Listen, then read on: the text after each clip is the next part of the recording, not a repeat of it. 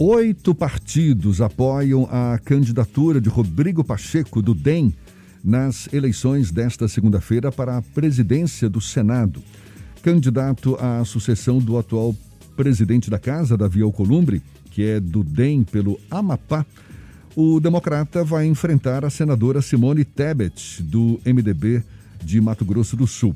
Com apoio do PSD ao candidato do DEM, o presidente do PSD na Bahia, o senador Otto Alencar, acredita que, pelo número de votos conquistados, Pacheco já está virtualmente eleito.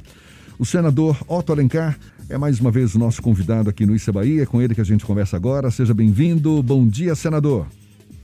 Bom dia. Quero agradecer a oportunidade que me concede falar para o povo da Bahia e me colocar à sua inteira disposição. Prazer todo nosso. Muito obrigado também por aceitar o nosso convite. Essa aposta em Rodrigo Pacheco já está sendo dada como certa vitória dele. Isso pode representar o que do ponto de vista político, de relação do Senado com o governo federal? É um alinhamento ou uma postura de independência, senador? Olha, estão querendo rotular o Rodrigo como alguém ligado diretamente aos interesses do Palácio Planalto. Isso não é verdade. Tanto é que ele tem apoio de partidos de oposição. O PDT faz oposição ao presidente Bolsonaro, o Partido dos Trabalhadores também está com o Rodrigo, o PSD é um partido que, nesses dois anos, eu liderei a bancada de 11 senadores, trabalhamos com independência, em alguns momentos é, tivemos posições completamente divergentes do que esperava o Palácio do Planalto, em várias matérias que foram encaminhadas ao Senado Federal. Portanto, hoje ele é um candidato, como você falou, de oito partidos, e, na minha opinião, tem aí uma possibilidade de ser eleito entre 55 e 60 votos. São necessários 41 votos ele tem de 55 a 60 votos. É, de Minas, o Rodrigo Pacheco, mineiro, um grande amigo meu, nós temos uma relação política e pessoal muito convergente. Através dessa posição dele, eu consegui é, pacificar a política mineira, fiz o acordo dele, que é do Democratas, com o prefeito de Belo Horizonte, o Alexandre Calil, que será candidato a governador pelo PSD no próximo ano. Ele é prefeito, deixará a prefeitura e será candidato com apoio do Rodrigo, que também era postulante ao governo de Minas. Tivemos em Belo Horizonte duas vezes, a última vez foi selado o acordo ao meu lado, ao lado do senador Anastasia de Minas, o senador Carlos Viana de Minas, e isso foi importante para o PSD ter um candidato competitivo para disputar o governo de Minas Gerais no próximo ano. Então, além disso, nós temos um, um acordo que a bancada do PSD será contemplada dentro da estrutura organizacional do Senado. Eu sou postulante à Comissão de Assuntos Econômicos, que é a segunda comissão mais importante do Senado Federal, a primeira secretaria do Senado, a Comissão de Assuntos Sociais também, e outras posições importantes para o nosso partido. Portanto, vamos trabalhar em cooperação com o Rodrigo, já está comigo agora 11 horas, 11 e meia, para discutirmos outros assuntos, e eu creio que ele será um, um presidente que estará à altura das tradições políticas do Senado Federal, com altivez, com autonomia e com capacidade também de entender o momento político do Brasil. Eu vejo que o Brasil passa um momento difícil com essa questão da pandemia, que realmente é um, problema gravíssimo, né, com perda de, de, vidas importantes no nosso estado, também no nosso país. E tivemos duas ou três conferências com ele, colocamos posições nossas do PSD. Uma delas é a luta para é, a recriação da renda mínima, da, dessa, dessa renda que nós aprovamos no início de 600 reais, depois baixou para 300 e encerrou em dezembro. Nós vamos trabalhar esse auxílio aí, né, é, financeiro para as pessoas economicamente mais fracas, pessoas que estão desempregadas. Isso é uma coisa que nós vamos colocar e discutir com o ministro da Economia, Paulo Guedes. Vai ser um ambiente muito bom, porque presidindo a Comissão de Assuntos Econômicos, é nesse ambiente que nós vamos tentar convencer o governo que essas pessoas que não têm condição de trabalhar agora, pelo risco de, de contaminação com o coronavírus, terem pelo menos uma condição mínima de não se aumentar o, as pessoas que estão na linha da pobreza, e isso pode aumentar.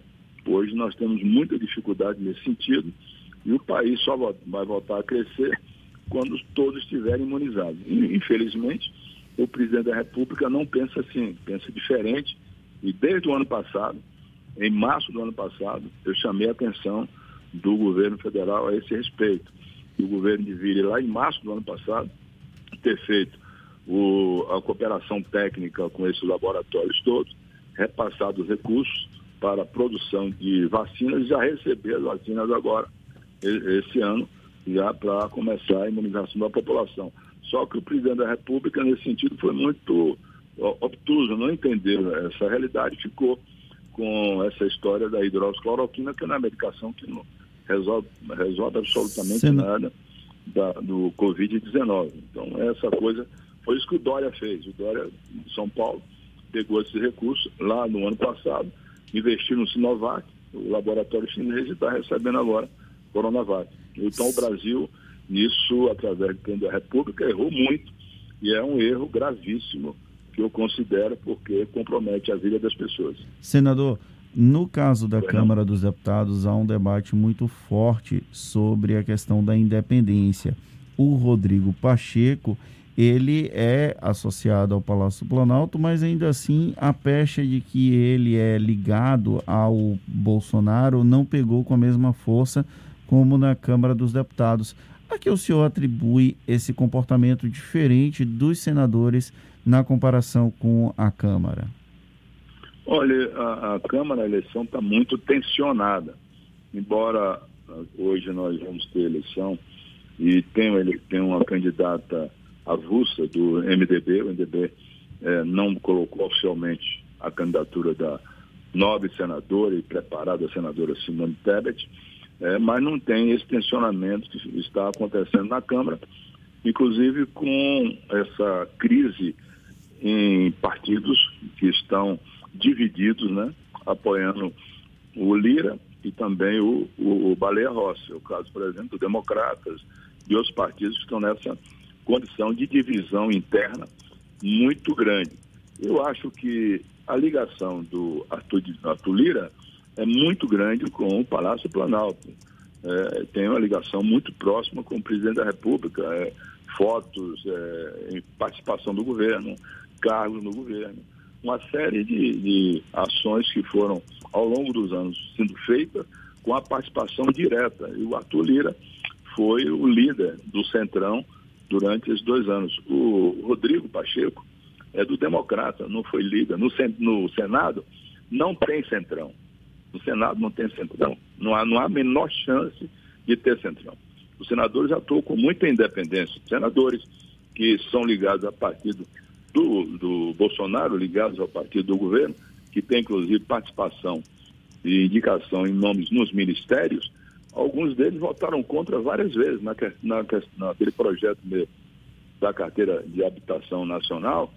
Eh, nós derrubamos com voto de senadores ligados ao Palácio Planalto. Não acontece a mesma coisa na Câmara, por causa dessa liderança muito forte do Arthur de Lira com esses deputados todos que têm a ligação forte aí com o Centrão, e isso vincula o, o Lira muito à imagem do, do presidente da República. O Senado não acontece, é porque no Senado nós somos 81 senadores, né? E na Câmara são 513, é um colegiado maior e, consequentemente, com divergências maiores também dentro dos grupos, dos partidos né, e dos blocos parlamentares que existem na Câmara dos Deputados. É isso em, aí. Em 2020, senador, o Congresso Nacional teve um papel um pouco mais de protagonismo devido às fortes ameaças às instituições democráticas que nós acompanhamos, principalmente ali naquela primeira fase, no primeiro semestre de 2020, com o Rodrigo Maia assumindo quase com uma posição de antagonista e o Davi Alcolumbre como um coadjuvante nesse processo. O senhor acredita que essas eleições para Câmara dos Deputados e Senado Federal vão manter a integridade das instituições para o próximo período que de dois anos que nós vamos conviver agora com a liderança, uma nova liderança na Câmara e no Senado? Olha, essa é uma colocação que você faz muito importante, essa pergunta. Realmente, o presidente Bolsonaro, nesses primeiros anos, ele trabalhou ameaçando a democracia, a liberdade e as instituições. Ele até tentou usar, e não conseguiu, as Forças Armadas para atingir esse objetivo. Foram várias manifestações antidemocráticas, anti-inconstitucionais, aliás, que foram realizadas. Você, você lembra que teve uma marcha contra o Supremo Tribunal Federal, com os seus seguidores é, imitando aquela seita lá na americana, da Cuscus Clan. E, e, além de outras manifestações foram feitas frente ao Palácio do Planalto, com a liderança do presidente da República. Mas as Forças Armadas chamaram a atenção do presidente, ele já entendeu que ele não vai ter condição de usar isso para ter é, o que ele deseja ter, que é esse espírito ditatorial que o presidente da República tem, de querer sufocar a imprensa de forma equivocada, errada, inclusive usando palavras toscas de baixo calão, né?